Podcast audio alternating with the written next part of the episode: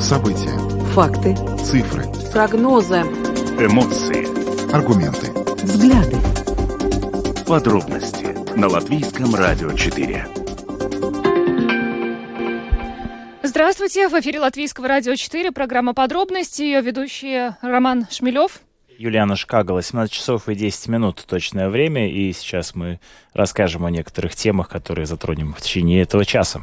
Ну, во-первых, э, самая главная новость сегодняшнего дня. В Латвии начался новый учебный год. Кто-то этому рад, кто-то, предполагаю, не очень. Но мы сегодня обсудим, э, какие проблемы в сфере образования по-прежнему остаются нерешенными. И, э, в общем-то, проведем опрос среди вас. Сегодня призываем звонить в нашу студию и ответить на вопрос, с какими проблемами вы столкнулись в преддверии нового учебного года и как вы их решали. В первой половине программы мы примем ваши звонки по телефону 67 227 440.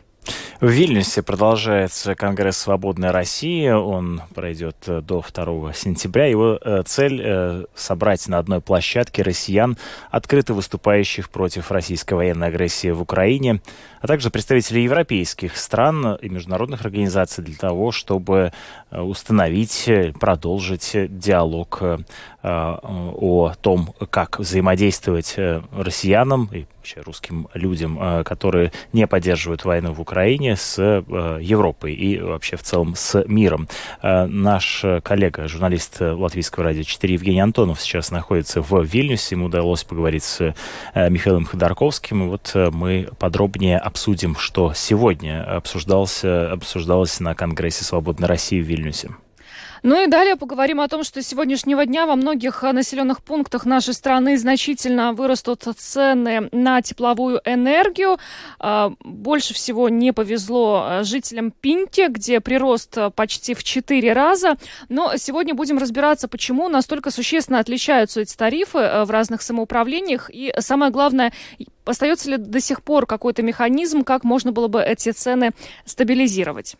В августе впервые с 2020 года произошел спад цен на серийное жилье. Об этом э, свидетельствует э, риэлторская компания «Латио». Подробнее обсудим, что сейчас происходит на рынке недвижимости и, в частности, серийного жилья. Об этом подробнее поговорим ближе к окончанию нашей программы. Добавлю, что видеотрансляция программы «Подробности» доступна на домашней странице Латвийского радио 4 lr4.lv, на платформе РусЛСМЛВ, а также в социальной сети Facebook, на странице Латвийского радио 4 и на странице платформы РусЛСМ. Слушайте записи выпусков программы «Подробности» на крупнейших подкаст-платформах. Ну а далее обо всем по порядку. Подробности прямо сейчас – Итак, 1 сентября, э, начало нового учебного года. Э, Юлиан, я сегодня готовился к программе «Домская площадь», э, утреннему завтрашнему эфиру, и смотрел, что происходило 1 сентября в предыдущие годы. Все то же самое. Правительство не договорилось с различными представителями сферы образования о повышении зарплат, вопрос о продлении или уменьшении летних каникул и так далее и тому подобное. Ну, общем, то есть никакого разнообразия. Никакого разнообразия. Вот и э, вчера мы э, в программе подробности говорили с председателем комиссии Сейма по образованию, культуре и науке Арвелсом Ашараденсом и поинтересовались у него, э, какие сейчас на данный момент существуют успехи, ну и в том числе проблемы, которые необходимо решать для того, чтобы учебный год начался эффективно, плодотворно. Давайте послушаем. Во-первых, мы говорили о новом содержании образовании.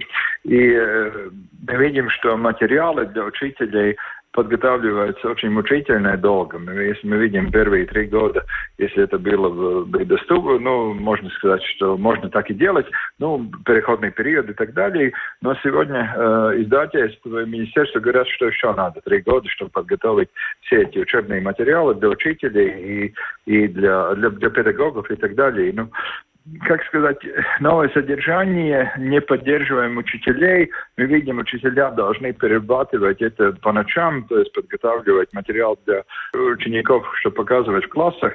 И мы видим, что это абсолютно неприемлемо. И, и если мы видим по по ситуации, которая создается э, при, э, скажем так, называемым предметами естественными науками, скажем так, физика, математика, химия, э, материалов очень мало и мало доступны. Мы видим, что ситуация абсолютно нехорошая.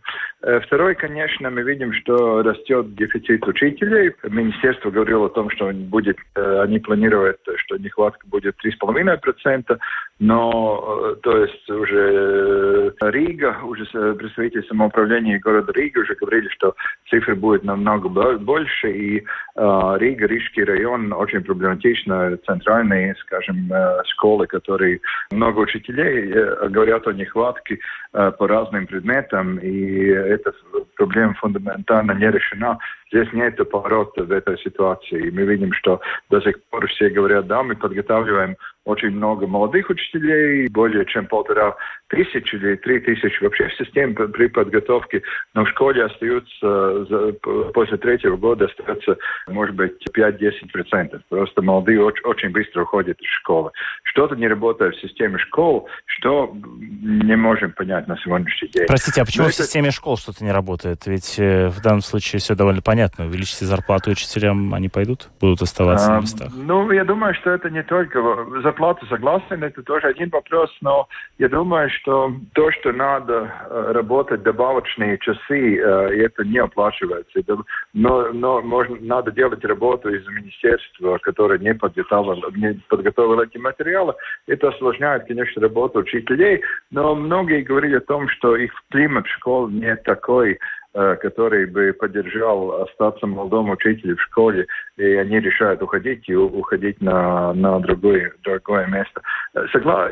Как я сказал, зарплата, да, но это не самое главное. Как-то среда в школе не срабатывает э, на лучшую сторону. Ну, говоря, кстати, о нехватке педагогов и вообще о средствах, которые необходимы для повышения зарплат, сегодня э, в интервью передачи «Утренняя панорама» на латвийском телевидении ситуацию прокомментировала министр образования и науки Аня Таможница. Она сказала, что нет в министерстве ни, ни шкафа, ни сейфа, чтобы можно было пообещать выделить педагогам средства из госбюджета. Э, и, э, ну вот конкретно уже цифра, по состоянию на 29 августа в Латвии не хватает 3,8 0,82% педагогов. Ну, позиция мужницы такова, что, мол, мы сейчас-то принять примем то или иное решение, а и даже обяжем а, последующий Сейм, парламент выбирать, э, фактически исполнять его, ну, а делать это должны будут другие люди. Таким образом, мы ставим их как бы, в невыгодное положение. Вот заботится она о, о том, чтобы новый, новый созыв как бы решал эту задачу. Что, э, собственно, обо всей этой ситуации думают директора школ? Ну, в частности, Павел Пестов, директор Рижской 72-й средней школы, эксперт проекта «Школа-2030», э, рассказал о выходе из кризиса в образовании э, в рамках одной из программ «Домская площадь». Но мы не являемся единственной страной в Евросоюзе, и в том числе и в мире, в котором действительно кризис педагогический Э, настал. Поэтому, и я вижу здесь три очень важных решения, да, которые соответствуют и с э, теми странами, которым удалось этот кризис решить. Первое, конечно же, тут э, не нужно лукавить, это конкурентоспособная заработная плата. И в данном случае под конкурентоспособной Э, э, ну, такая минимальная заработная плата, которая на данный момент э, должна была бы быть, это 20%, плюс 20% от средней заработной платы в стране за 40-часовую рабочую неделю. Если мы сравним, то мы, естественно, не достигаем пока этой минимальной планки. Это минимальная планка в, в, в принципе, и в различных исследованиях, как я сказал, уже вырисовывается как абсолютный минимум, чтобы те ребята, которые думают о данной профессии, попробовали хотя бы свои силы. Э, если, значит, э, человек, который приходит к нам в школу работать и преподает, допустим, 21 контактный час, то есть 21 урок в неделю, э, то, наверное, его зарплата будет колеблиться от начиная 1000 евро на бумаге. Да, то есть, ну, значит, это 700 на руки, так грубо говоря, если нету никаких там каких-то налоговых послаблений. Вот, соответственно, есть коллеги, которые работают больше, не 30 часов, а 40, соответственно, их контактное количество часов вырастает, и, соответственно, и зарплата вырастает до ну, 1300-1400 на бумаге. Угу. А если мы говорим про ту цифру, которую я перед этим назвал, то за 40 часов минимум должен был бы быть, исходя из э, нашей средней зарплаты, да, допустим, она сейчас не обновлена, это должно было бы быть 1560 э, на бумаге. Вот это вот цифра, которая бы должна была быть за 40 часов сегодня, если мы вообще хотим прекращать вот тот кризис, который в педагогической сфере на данный момент присутствует. Ну, значит, что касается нагрузки учителей, понятное дело, что сейчас в такой острой нехватке учителей что происходит? Происходит, конечно же, то, что часть учителей, мы им очень, безусловно, благодарны, берут больше на себя нагрузку. С одной стороны, это, конечно же, финансово выгодно да, для конкретного педагога. А с другой стороны, конечно, встает, увеличиваются риски да, профессионального выгорания. Поэтому об этом мы должны думать. Однако я лично выступаю э, против того, чтобы на уровне нормативного законодательства было, э, ну, так сказать, зафиксировано конкретное количество процентуально, сколько нужно, э, сколько нужно, должно быть контактных часов в 40-часовой, допустим, неделе, сколько должно быть э, часов на подготовку, э, на проверку тетради и так далее. Мне гораздо ближе тот опыт, который в Эстонии, который предполагает тот факт, что директор, как работодатель, со своим работником, то есть учителем, индивидуально договаривается о а, его конкретной нагрузки. Потому что все-таки нужно брать во внимание, что так же, как любой э, работник, так же и любой учитель, у него все-таки э, разные, э, разные и возможности, да, и его, возможно, эффективность работы отличается, поэтому кто-то может сделать больше, кто-то может сделать меньше, поэтому мне в данном случае кажется очень опасным, особенно в нашей ситуации, да, нормативно закрепить, что обязательность 40 часов, вот столько я должен готовиться, и больше контактных часов не может быть. Мне кажется, что все-таки э, так же, как в любой профессии, вот этот вот э, момент договоренности и конкретного плана, э, какие уроки, какая методическая работа, сколько подготовки должна быть согласована письменно, да, ни в коем случае не устно, письменно между конкретным работником и работодателем. Павел Пестов э, в интервью Домской площади, директор Рижской 72-й средней школы, эксперт проекта «Школа 2030», рассказал, как он, как с позиции директора, управленца в образовании, видит возможный выход из кризиса в образовании. Но между, между тем и профсоюз также пытается этот э, выход найти вместе с э, Министерством образования и науки. Пока, правда, переговоры зашли в некоторый тупик. 19 сентября может начаться бессрочная забастовка работников сферы образования. Вот до 7 э, сентября профсоюз собирает э, данные об учителях, которые готовы будут принять участие в этой забастовке. Что касается министерства, э, то министерство и профсоюз не могут договориться о рабочих нагрузках и зарплатах и уладить вот этот вопрос в, в вот в, в это отведенное время, в начале учебного года. А, проблема заключается в том, что под предложениями а, министерства нет фактически каких-либо фискальных изменений. То есть, проще говоря, денег не дают. Да? И э, вот нам прокомментировал эту ситуацию в программе «Домская площадь» представитель Министерства образования Янис Айспурс. Давайте его послушаем.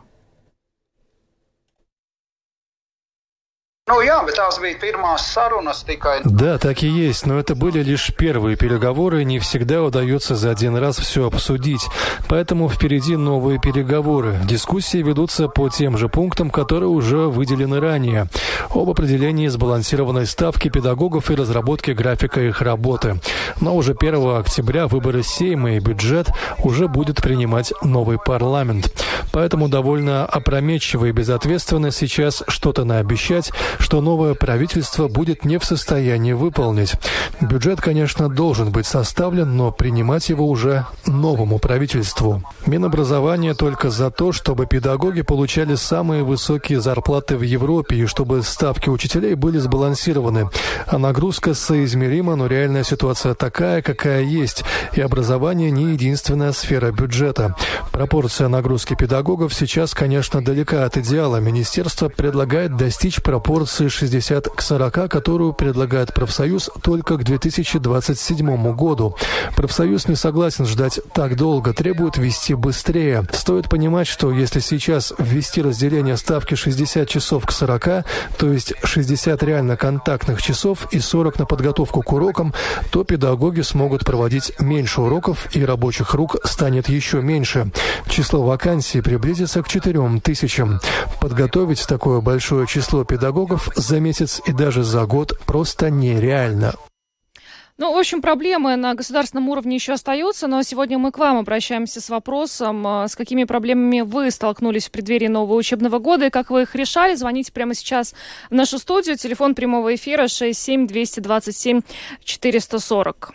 Ну вот э, по поводу вакантных мест сейчас более тысячи ставок педагогов по меньшей мере э, не заполнены. То есть фактически проблемы есть в различных самоуправлениях и в Риге, и в других городах. Нам интересно ваше мнение мнение, э, если вы родитель и ваш ребенок отправился в школу, видите ли вы, э, как-то коснулась ли вас э, то или иное, вот, та или иная проблема, сложность, как вы ее решаете? Ну, даже, может быть, финансовые какие-то. В том числе, да. Если вы, в том числе, педагог, то поделитесь своим опытом, в какой ситуации вы сейчас находитесь, расскажите ситуацию э, изнутри, на местах, что называется. 67227-440, телефон нашей студии. Ну, э, на следующей неделе министерство обобщил, обещало, по крайней мере, обобщить уже полностью картину, как, как она обстоит по регионам с нехваткой учителей, тогда уже будем какие-то конкретные цифры э, знать. Есть у нас уже звонки. Здравствуйте, слушаем вас. Здравствуйте, я звоню из Латгалии. У меня сынуля, э, значит, с высшим образованием и э, работает учителем английского языка. В прошлом году он работал почти, почти, можно сказать, на всю ставку. А в этом году директор взяла, э, значит, не спрашивая, э, значит, справляешься ты, тяжело тебе, не тяжело, школа основная. Он вел с первого по девятый класс. Взяла э, второго учителя английского языка. Сейчас он остался на полставки. Молодой парень, 30 лет. Вот как жить, а? Скажите. То есть проблема в том, что, видимо, да, Спасибо. мог бы работать больше, да, но вот э, вынужден теперь делить ставку. Хотя это странно, мне кажется, потому что педагогов-то не хватает. Ну, педагогов не хватает, к тому же с первого по девятый класс э, тащить это довольно тяжелая нагрузка, э, там на, каждого, на каждый класс по много уроков. То есть, в принципе, я не знаю, конечно, это зависит от размера школы, но мне кажется, что там два а, учителя вполне себе могли бы найти чем заняться. Здравствуйте, слушаем вас. Да, добрый день. Знаете, мне кажется, что проблема небольшая такая проблемка в том, что 1 сентября, оно один раз только вот в году. Знаете почему? Потому что, ну, прекрасно использовали некоторые возможности, э, в частности, бесплатного транспорта, чтобы прошвырнуться по муниципальным каким-то там э, дирекциям, да, государствам и так далее, используя там на двоих человек э, покататься по всему городу, поделать какие-то дела. Я немножко отвлеченная тема, но на самом деле это тоже в косвенно связано. Во-первых, ну да, про пробочки были там, да, э, в связи с этим, но в принципе было бы неплохо задуматься муниципалитету, чтобы хотя бы там раз в две недели делать бесплатный проезд, э, ну, рижанинам, да, потому что некоторых людей, допустим, у меня сейчас нет возможности вот, прокатиться по городу, городу в несколько мест с пересадками и потратить на это 10-15 евро. Ну, может быть, в таком контексте, извините, немножко для темы, да, спасибо. Спасибо. Ну, кстати, э, я вот не помню, в прошлом году был ли э, бесплатный Что проезд? Я тоже не помню. По-моему, вот э, как-то я все-таки с выборами связываю бесплатный проезд в этом году в общественном транспорте в некоторых самоуправлениях. Возможно, да? возможно. Ну, то есть не каждый год. Действительно, сегодня, да, было обилие транспорта, ну, и, и в том числе и большое количество людей в общественном транспорте. Связано ли это с возможностью бесплатно покататься? Не знаю. Мне кажется, прежде всего, это, конечно, связано. Большое количество было школьников, Э, детей, э, с родителями, с цветами. Э, ну и давайте не забывайте, что все-таки сегодня дождливый день, так что на улицах пробки еще, возможно, из-за этого наблюдаются. С этим не повезло, кстати, сегодня, особенно первоклассникам, наверное. Нам нужно двигаться дальше, к следующей теме. Спасибо за звонки и, ну, конечно, еще раз поздравляем всех детей, родителей, учителей, бабушек, всех поздравляем с Днем знаний и желаем только хороших оценок, поменьше стресса в этом учебном году. Двигаемся дальше, э, переместимся в Вильнюс, где продолжается Конгресс Свободной России. Там находится наш коллега, журналист Латвийского радио 4 Евгений Антонов, которому, кстати, удалось взять эксклюзивное интервью Михаила Ходорковского. Э, сыграть партию э, в шахматы с Гарри Каспаровым. И вот сейчас мы обо всем этом с Женей поговорим. Он с нами на видеосвязи. Э, здравствуй. Привет. Евгений, удалось обыграть Каспарова? Ну, удавалось. Первые 12 ходов. На 13-м я получил мат. Ну... Расскажи, пожалуйста, что сегодня э, обсуждали на Конгрессе, какие основные э, тезисы прозвучали?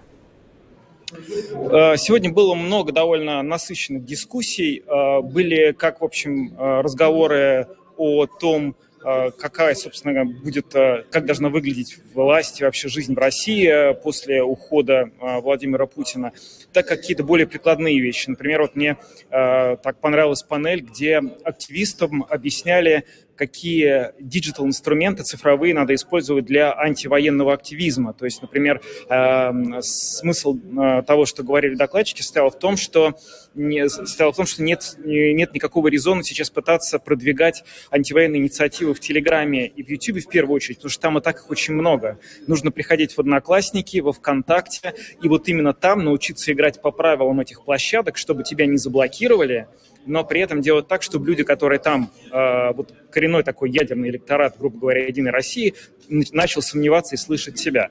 Но это была такая вот прикладная часть, а была довольно важная политическая дискуссия, потому что, ну, как вы знаете, вот э, вчера э, министр иностранных дел Эстонии Ормас Рейнсау заявил, что невзирая на то, что страны ЕС отказались э, запрещать россиянам э, въезд по шенгенским визам. Страны региона вот Балтийского, они могут такое решение принять самостоятельно. И сегодня это вопрос так или иначе возникал в ходе дискуссий. И во время своего разговора с Михаилом Ходорковским, который мне удалось провести э, по онлайн, он находится сейчас в другом месте, но я с ним связался отсюда, я тоже спросил его мнение на тему того, каким образом надо и надо ли вообще ограничивать россиян в поездках э, в Европу.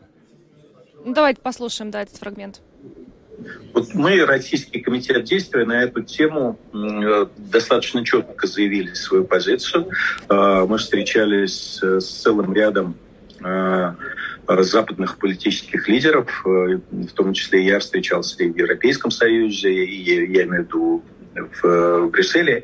И вот недавно мы с, с Гарри вместе встречались с премьером Польши. И мы отстаивали и отстаиваем очень, на мой, на мой взгляд, логичную и прагматичную и этичную позицию, которая заключается в том, ребята, идет война. Если вы поддерживаете эту самую агрессивную войну, вам нечего делать в гостях у жертвы. Вот, ну, у жертвы или у тех людей, которые поддерживают жертву тратят а, свои ресурсы, свои возможности, терпят лишения для того, чтобы противостоять этому самому агрессору, которого вы поддерживаете. С другой стороны, если вы выступаете против агрессии, если вы а, публично, публично об этом заявляете, а, то вы нормальные люди, вы те люди, с которыми, а, в том числе европейским странам, в том числе а, Латвии, жить на одном континенте, граничить, взаимодействовать. И с этими людьми не прагматично и не этично разрывать отношения. И надо сказать, что вот эта вот наша позиция о том, что визовые ограничения не должны касаться тех людей, которые четко и внятно артикулируют свою позицию против агрессии, она нашла э, понимание и у европейских политиков. Да, ну и надо сказать, что, собственно, Гарри Каспаров, э, который сегодня тоже выступал довольно активно на площадках этого форума, он тоже высказался сегодня по, вопросе, по вопросу ограничения въезда для россиян. Он сказал, э, дословно я цитирую, «создание любого напряжения внутри страны имеется в виду Россия, а, безусловно, запрет на туристические визы для поездок туда-сюда – это напряжение, и это хорошо.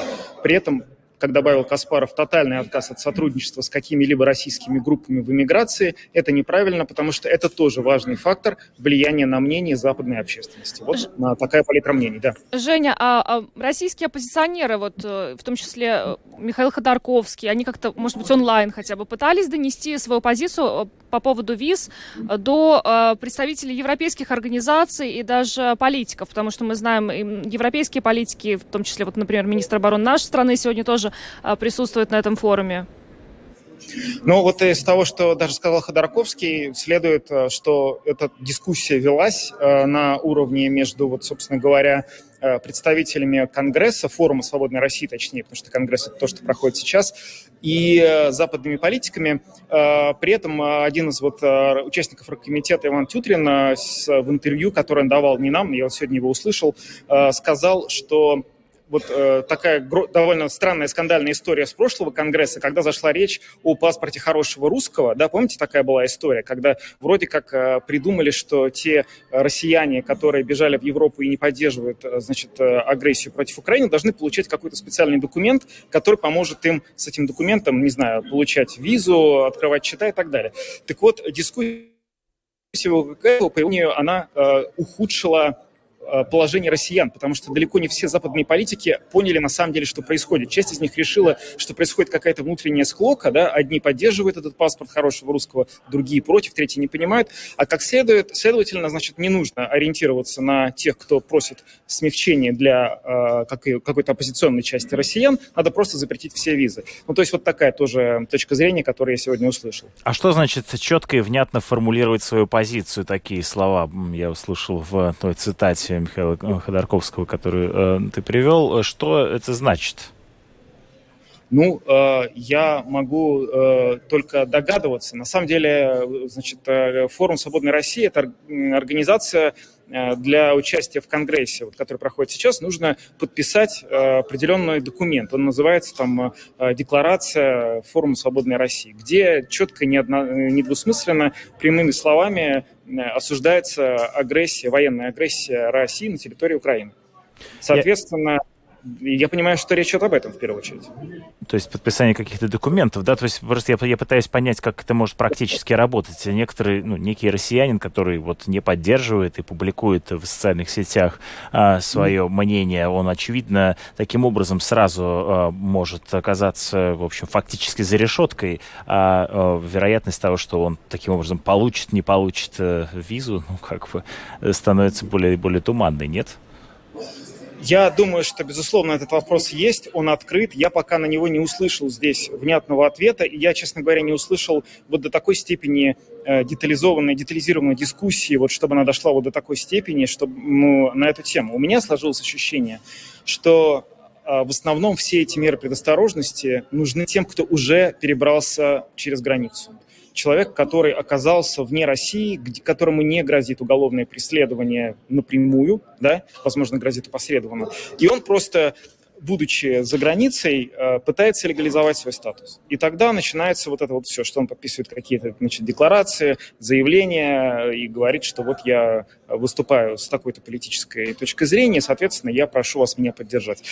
По моим представлениям, должно это работать так. Э, возможно, мне удастся до конца работы форума, он завершается завтра, еще получить подтверждение этого у кого-то из комитета, пока я его не получил. Ну, завтра, Женя, будем подводить уже с тобой какие-то итоги да, этого конгресса. Спасибо тебе большое. Евгений Антонов, журналист Латвийского радио 4, был с нами на видеосвязи из Вильнюса. Я только хочу добавить, что э, полное интервью Евгения Антонова с Михаилом Ходорковским э, прозвучит в программе «Портрет времени» на Латвийском радио 4 в понедельник. В два часа дня слушайте. Ну, а завтра мы продолжим говорить о том, что да, происходит будет на форуме, в том числе и в программе «Домская площадь», и в программе «Подробности» подводить итоги. Во многих населенных пунктах нашей страны значительно вырастут э, тарифы на тепловую энергию, причем уже с сегодняшнего дня наибольший рост э, почти в 4 раза в Пинте. В некоторых самоуправлениях прирост составляет 50%, в каких-то самоуправлениях 80%, а где-то даже более 140%. Почему такие разные тарифы? Сейчас мы попытаемся разобраться в этом. У нас на связи, на видеосвязи член правления Латвийской ассоциации производителей тепловой энергии Валдес Витолнич. Добрый вечер. Добрый вечер. Скажите, пожалуйста, действительно не очень понятно. Где-то прирост, ну, не, не, не очень большой. Где-то он просто в 3, в 4, даже я видела в некоторых самоуправлениях раз. Почему такая разница между самоуправлениями сейчас? Э, э, разница, наверное, надо Э, разобраться в терминологии. Э, э, разница не самоуправление, между самоуправлениями, а между тарифами от разных производителей тепла. То есть самоуправление и тепло, предприятие тепловых сетей, это может быть даже две разные вещи. Но суть не в этом. То есть цена, цена которая, или тариф на тепло образуется из, в принципе, двух вещей. Э, основная затрата, которая включена в тариф, это, это, это эм, э, куринамайс, то есть... Э, ну, то, чем отапливают. То есть, то есть составляющая энергоресурсов. Да. Вторая часть это, это амортизация, оборудование, зарплатные и все остальное. При, при таких ценах э, энергоресурсов, которых мы наблюдаем сейчас, основная часть затрат в тарифе составляет энергоресурсы. И тарифы прирастают только из-за прироста на прироста цен на энергоресурсы. В Латвии это две вещи, в принципе, а, щепа и э, природный газ. Электричество тоже, но в наших предприятиях э, электричество составляет не такое большое э, пропорции, то есть в основном это щепа и природный газ. Все остальные затраты, что я упомянул, то есть инвестиции, заработные платы, это не меняется сейчас.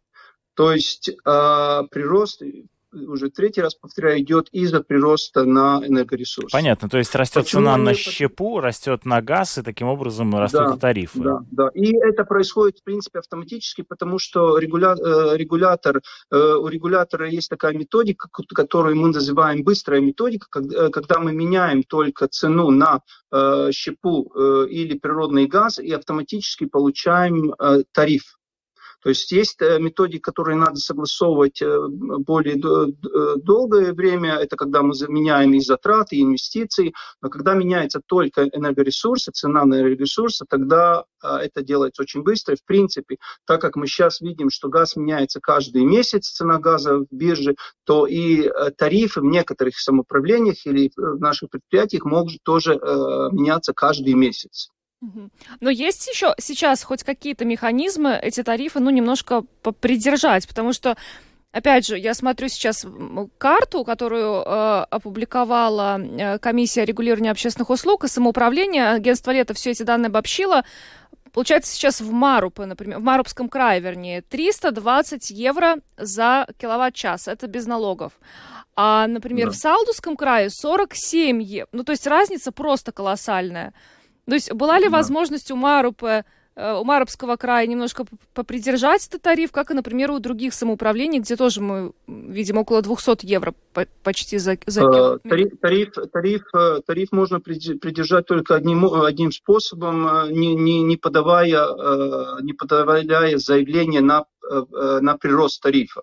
Но это как бы такой каламбур, но это значит только то, что э, если у предприятия, предприятия теплоснабжения идет прирост энергоресурсов, он, он может, конечно, не подать заявку на прирост тариф, но тогда он, скорее всего, через месяц, через два будет банкротом. Mm.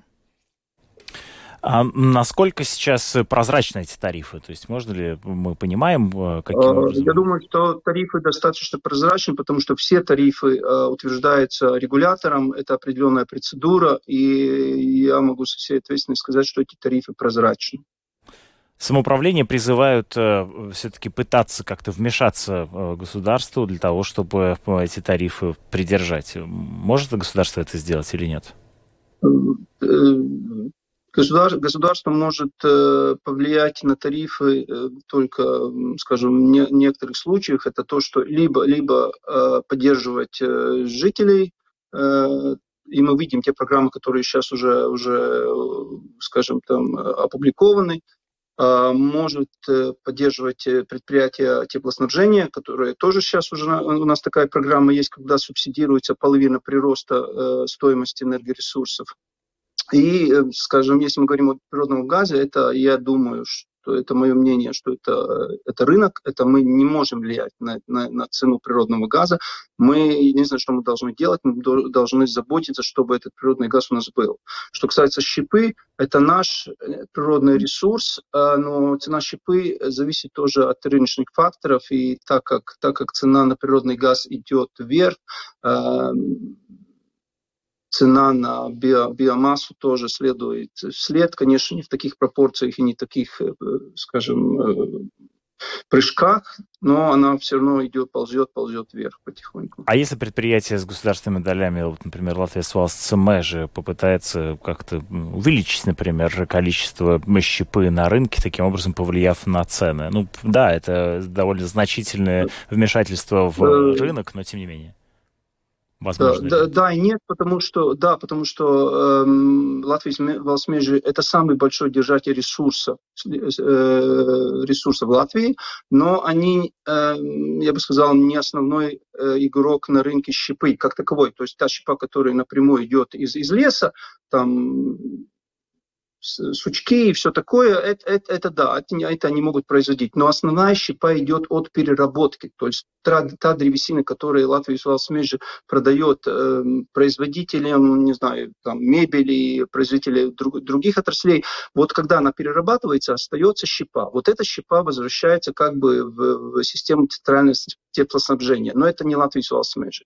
То есть Латвия Свалсмежи могут, конечно, увеличивать э, выработку леса, но надо понимать, что э, технология когда э, щепа из древесины превращается в энергоресурс, занимает приблизительно 6-7 месяцев. То есть на этот отопительный сезон Латвия с Валсмеджи ничего больше, больше сделать не, не могут. То есть они, они и подготавливаются, они увеличили с э, количество щепы на этот отопительный сезон, то, что они могли, они сделали, но все остальное будет, мы увидим только на следующий отопительный сезон. Что ж, спасибо вам большое. Валдис Витолович, член правления Латвийской ассоциации производителей тепловой энергии, был с нами на видеосвязи. Благодарим, хорошего вечера вам. Да, вам также спасибо. Удачи спасибо. Всем. Ну, э, кстати, из Риги сегодня тоже при, пришло сообщение о том, что тариф на теплоснабжение Рига Силтумс повысится на 30% и это уже не в первый раз, то есть э, таким образом общий прирост э, будет еще, еще больше, но, собственно, как и в других самоуправлениях, правда, ну вот разница, про которую я уже говорила, она действительно по самоуправлениям очень-очень существенная. А, сейчас э, лидирует вот по, по цене, получается, Марубский край, 320 евро за... Ну и Кеково тоже, да, не отстает, там тоже довольно высокая цена, как и в Марубском, Марубском крае. В Резок окна тоже, кстати говоря, тоже довольно высокая. Да. 193. Ну, мегаватт в час, да. Поддержка от государства будет. Понятно, что она не покроет все те издержки э, населению, которые возникнут э, в связи с ростом э, коммунальных счетов. Поэтому уже специалисты отрасли несколько месяцев назад говорили о том, что жителям пора бы начинать накапливать средства для того, чтобы потом свои коммунальные счета оплачивать. В ноябре, да, я так понимаю, что мы получим эти счета и будем думать, как, э, как их оплачивать? Ну, зависит, на самом деле, от того, какая у нас будет осень. Э, обычно, мне кажется, отопление включают э, в начале октября, в конце сентября где-то. Но если будет тепло, то, может быть, еще немножко дотянем до, до, до более поздних каких-то Времен, да. 17 часов и 47 минут точное время. Вместе с вами программа «Подробности». Мы продолжаем обсуждать э, ну, основные важные заметные события сегодняшнего э, дня. И вот перейдем к другой теме. Э, как сообщает э, Латио, это риэлторская компания, э, впервые с 2020 года на рынке наблюдается снижение цен на серийные квартиры. Ну вот мы в том числе и в других программах рассказывали о том, что сейчас, кажется, стоимость недвижимости только растет. Yeah. Ну вот появляется информация о том, что и все-таки в каком-то сегменте а. э, мы видим снижение. Вот я слышу, что мы уже понемногу да, подключаемся с, нашим э, собеседни... с нашей собеседницей, аналитик рынка недвижимости Латио Ксения Иевлева вместе с нами на прямой связи. Здравствуйте, слышите ли вы студию? Здравствуйте, я вас очень хорошо слышу. Да. Скажите, пожалуйста, с чем связан этот спад? Потому что мы э, достаточно долго наблюдали прирост, причем существенный э, на рынке недвижимости. Сейчас все пошло вниз. Почему? А, это действительно очень легко объяснить. Дело в том, что э, цены пошли вниз на серийные квартиры. Как мы понимаем, серийные квартиры – это не самое энергоэффективное жилье. И это понимают все, поэтому все, у кого есть э, лишние квартиры, то есть те квартиры, в которых они не живут и не могут сдать, э, они вышли на рынок. Это квартиры большой площади, э, обычно трехкомнатные, четырехкомнатные квартиры, не в очень хорошем состоянии. Понятное дело, что их никто не хочет покупать так быстро, поэтому продавцы вынуждены немного снизить цены и посмотреть, что будет дальше. А на сколько процентов вот это снижение, оно можно его как-то а, сформулировать, а, нет? Да, можно сформулировать. Эм, в августе мы зафиксировали падение на 1% по сравнению к ценам, э, по сравнению с ценами э, во второй четверти 2022 года.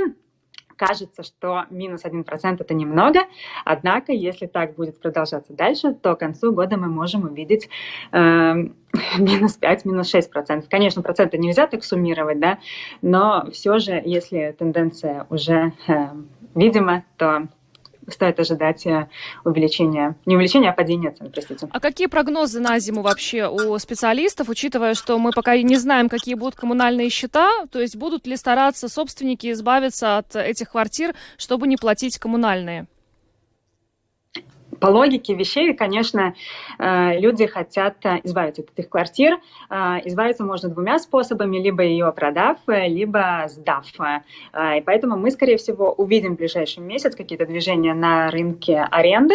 Возможно, мы все знаем, мы все знаем, что арендная плата тоже выросла весной. Возможно, мы увидим, что цены немного Э, уменьшится. Но, вы знаете, прогнозировать в эти времена довольно неблагодарное занятие, поэтому э, э, рассуждая логически, конечно, что-то должно э, снизиться в ценах. Но ну, тогда посмотрим. давайте от прогнозов вернемся к э, актуальной ситуации. А что происходит в сегменте других э, квартир и вообще недвижимости, прежде всего жилой недвижимости?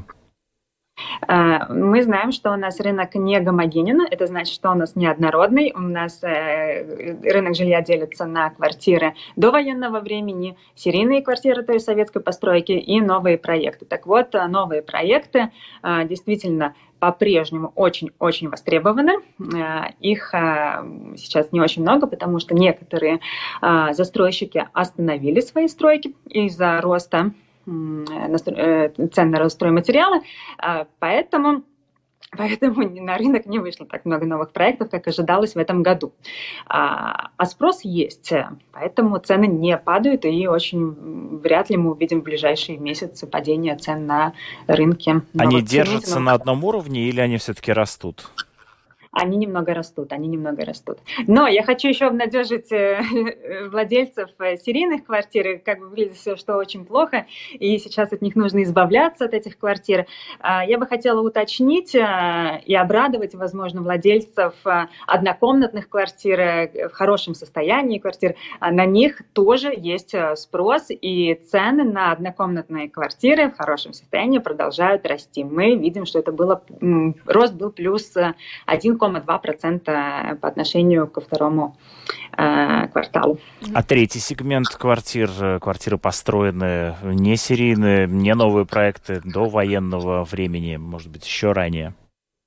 Э, до военного времени квартиры тоже делятся на подкатегории. Есть реновированные квартиры, э, дома, простите, и нереновированные. Реновированные мы причисляем э, почти что к, новым проектам. Там цены похожие, и спрос на них похожий, потому что мы любим эти дома, они хорошего качества, с высокими потолками.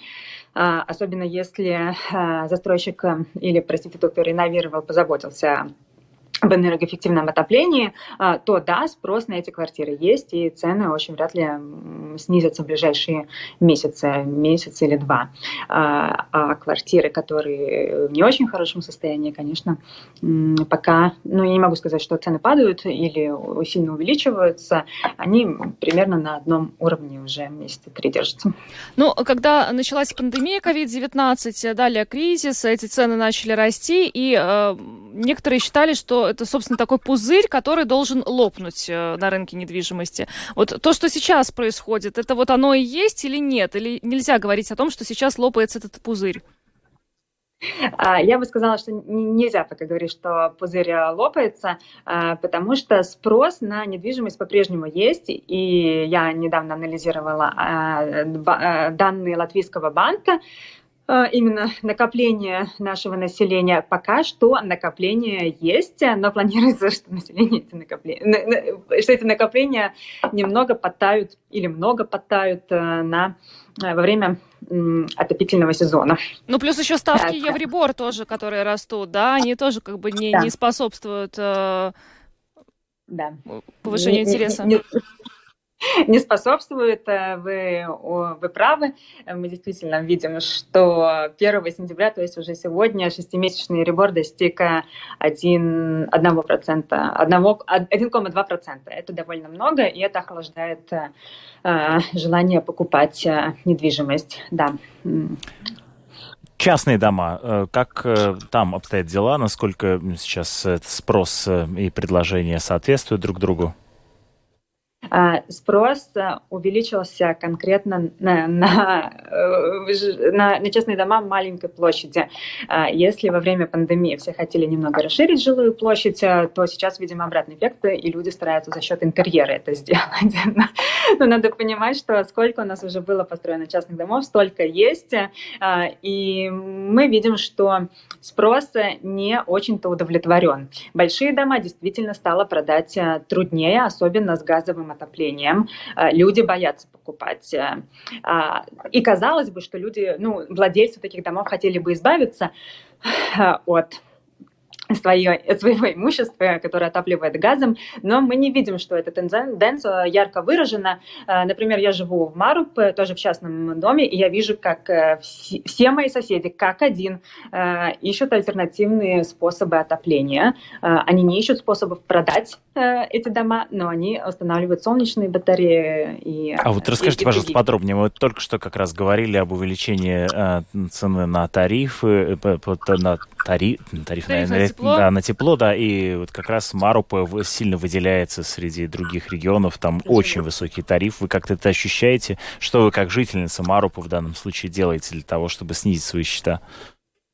Э, мой случай частный, нам повезло, мы не успели подключить газовое отопление, мы отапливаем гранулами, э, поэтому можно сказать, что мы счастливчики. А наши соседи, мы видим, что они очень встревожены. Как они борются? Ну, меняют, э, меняют виды отопления, подключают, простите, я не помню, как это на русский, селтум сукня, ну, насос, Насосы. тепловой. Да, устанавливают солнечные батареи, а некоторые некоторые, некоторые, простите, что я об этом говорю, но решили провести зиму не в Латвии. Это мы тоже видим. Э, мы знаем одну такую пару, которая уехала в Испанию уже сейчас. Ну, да. надеемся, а, что им там будет тепло. Что они вернутся потом сюда. Мы надеемся, что они вернутся в первую очередь.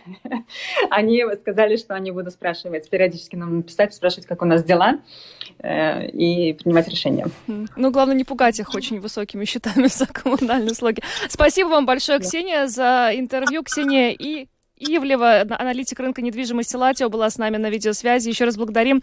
Хорошего вечера вам. Спасибо вам большое. Всего хорошего. До свидания.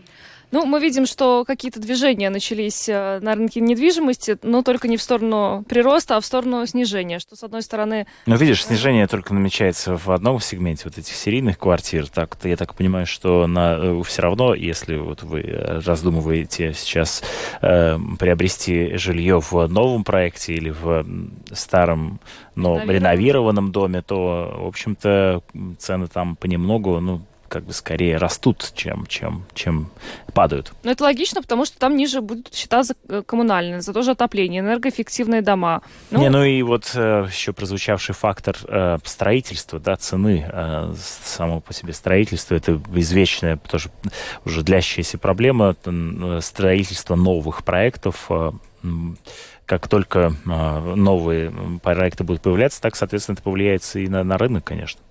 Ну что ж, мы на этом э, завершаем программу. С вами были Роман Шмелев и Юлиана Шкагала. Звукооператор Регина Безеня, видеооператор Роман Жуков.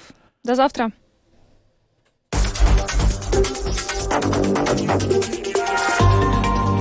Латвийское радио 4. Подробности по будням.